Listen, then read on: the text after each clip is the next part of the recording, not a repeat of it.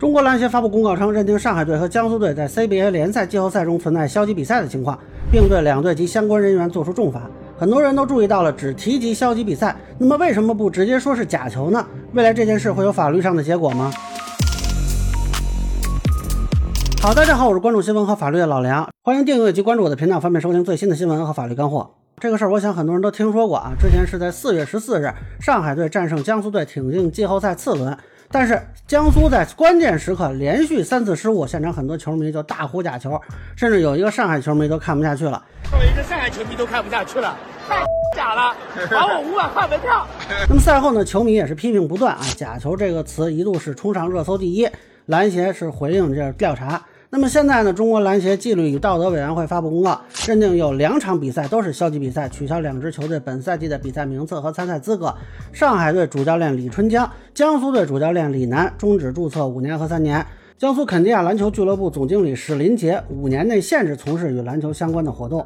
上海这边俱乐部总经理蒋玉生限制是三年内。那两个俱乐部各核减经费五百万。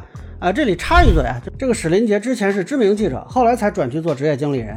二零零九年啊，他写过一个报道，问江苏球迷为何高喊假球啊？那这次不用问别人，问他自己就行了。那再往前呢？二零零七年，他撰文质疑篮协为何不能再透明一把啊？那这次我也希望篮协把他的这个事儿啊也都透明一把。那么在此呢，也不由得感慨，这个媒体人的节操和职业体制的道德究竟哪一个更稀薄呢？啊，那么我看很多人也在讨论啊，为什么中国篮协没有直接认定假球，而是认定的消极比赛？啊，以及未来这件事会如何处理？首先得普及一个常识啊，就篮协这种行业协会只是民间组织，并不是执法机构，所以也没有执法权啊，甚至没有法定的调查权。那么姚明在发布会也透露了一个细节，是借助了总局的专业力量。所以在我们调查的时候极其谨慎，在这里呢，我们也借助了总局和司局相关司局的专业力量。啊，这个就是因为，如果篮协自己去调查，只能进行询问和听证啊。如果对方不肯配合，其实他们手段也不多。而总局呢是行政主管部门，显然有行政执法权和调查权的。但是具体是哪个部门提供的支持，暂时也不太清楚。啊，这个问题很多人经常混淆。我记得之前有一个艺人被中演协封杀啊，还有人跑去文旅部要求信息公开啊，文旅部说呢，啊没有这个信息，他们就大喊说封杀是假的。啊，其实呢，那就是行业协会的抵制啊！我记得我那时候做视频解释这个问题，还有那个艺人的粉丝质问我啊，还有哪个组织中啊有中演协这样的权利可以封杀一个人呢？啊，那我当时回答的是，你知道中国足协吗？啊，那足协、篮协、羽协、乒协啊，这都一样，都是民间团体，没有执法权。所以大家注意啊，篮协以往做出的所有处罚都是禁赛啊、不予注册、核减经费等等。那核减经费其实就是年底分红扣掉这些，篮协是不能做出行政罚款啊、拘留啊、注销啊、停业之类的处罚的，他没有这个权利。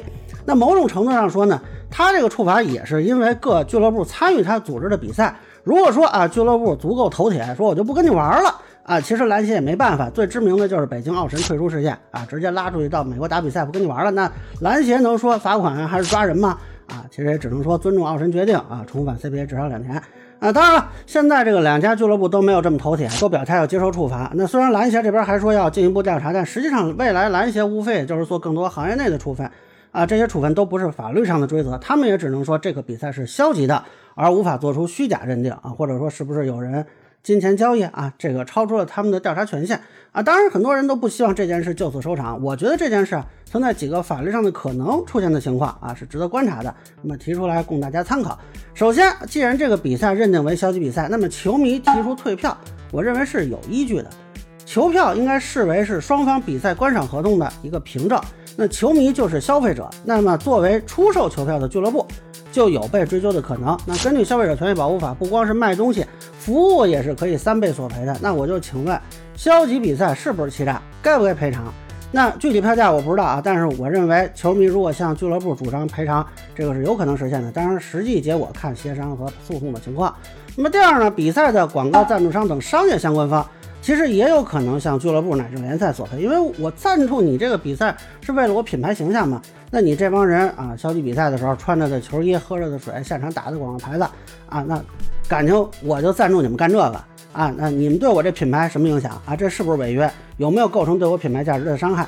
那么具体的商业协议是怎么签订的啊？这个我不太清楚，但是后续会不会有这方面的问题是值得观察的。第三呢，就很多人也关心的。啊，是否有司法机关介入调查？前面说的都是民事责任。如果调查发现有人受贿，或者参与赌球啊，这个有可能被追究非国家工作人员受贿罪、对非国家工作人员行贿罪和赌博罪。那么如果这能查出来啊，就有人要蹲监狱了啊。对足坛反腐比较了解的可能知道，像陕西国立的前俱乐部经理王破啊，参与打假球，后来就被认定了非国家工作人员受贿罪啊。那现在这两个篮球俱乐部有没有人存在这个问题？尤其是四位被处罚的这个主教练和经理啊，是不是存在这个问题？这我也不知道啊。我觉得未来是值得关注的。那么以上呢，就是我对篮协处罚消极比赛事件的一个分享，个人浅见难免疏漏，也欢迎不同意见小伙伴在评论区和弹幕里给我留言。如果你觉得我说的还有点意思，你可以收藏播客老刘不郁闷，方便收听最新的节目。谢谢大家。